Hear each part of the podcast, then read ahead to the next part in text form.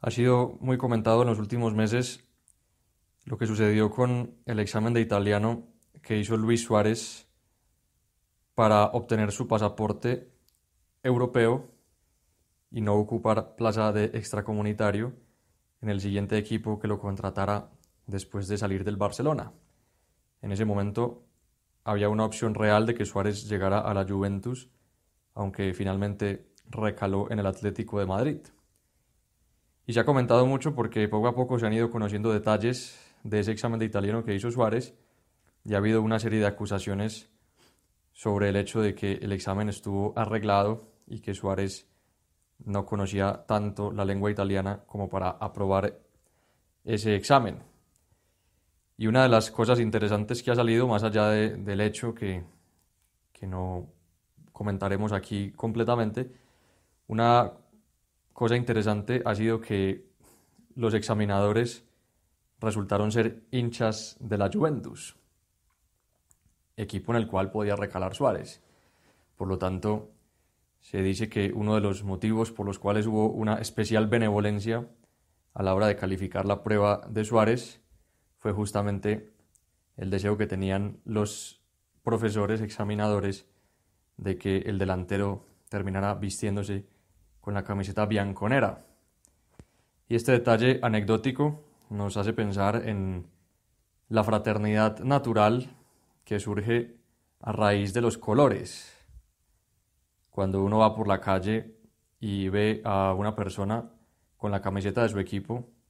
aunque no sepa quién es esa persona, aunque no conozca su historia, aunque no sepa absolutamente nada de ella, inmediatamente se siente identificado. Y muchas veces la primera conversación que se establece entre dos personas que no se conocen surge a raíz de una situación futbolística. Y cuando dos personas se dan cuenta de que son del mismo equipo, naturalmente brota una simpatía, una afinidad que muchas veces acaba derivando en amistad. Otras veces se queda simplemente en una relación cordial, pero sin duda alguna es una puerta de entrada que facilita mucho las relaciones interpersonales y también facilita, como en el caso de Suárez, que se tenga particular benevolencia y comprensión frente a las acciones de los demás. Y esto nos ayuda mucho a pensar en el marco de lo que nos viene diciendo el Papa Francisco desde hace un tiempo, la importancia de promover la fraternidad universal. De hecho, su última encíclica habla justamente de eso, Fratelli Tutti, cuya lectura es ampliamente recomendada para todos los que escuchan estas meditaciones. La fraternidad universal, el Papa nos está insistiendo mucho en que todos somos hijos de Dios, todos somos creados por nuestro Padre y compartimos, independientemente de la religión que cada uno profese, esa condición de, de criaturas de Dios. Y en el caso de los cristianos, ese vínculo es todavía más fuerte porque compartimos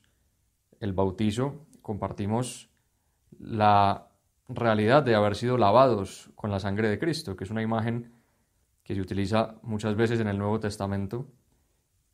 en algunas cartas apostólicas y también en el Apocalipsis, la imagen de haber sido lavados con la sangre de Cristo. Y compartimos lo más importante, siempre será más fuerte lo que nos una que lo que nos separe. Con los cristianos porque compartimos lo más importante, la presencia de Cristo en nuestras vidas. Y con las demás personas porque al fin y al cabo somos todos seres humanos. Y lo que nos une siempre será más fuerte que lo que nos separe. Por eso qué bueno que consideremos cómo estamos viviendo realmente esta fraternidad universal y qué afán tenemos por establecer contacto, amistad, empatía, simpatía, comprensión con muchas personas que no conocemos. Esta llamada del Papa a crecer en el sentido de la fraternidad universal también nos invita a crecer en, amistad, a tener el deseo de ampliar nuestro círculo de amigos para poder llevar a cabo con obras, con acciones concretas y reales,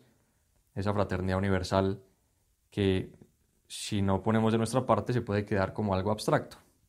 Pero si ponemos un poquito de deseo de encontrar a todos y de sonreír a todos como hizo Cristo, seguramente podremos ser promotores con acciones pequeñas de una fraternidad universal que alcance a todas las personas y que también permita y suscite que a través de nuestras acciones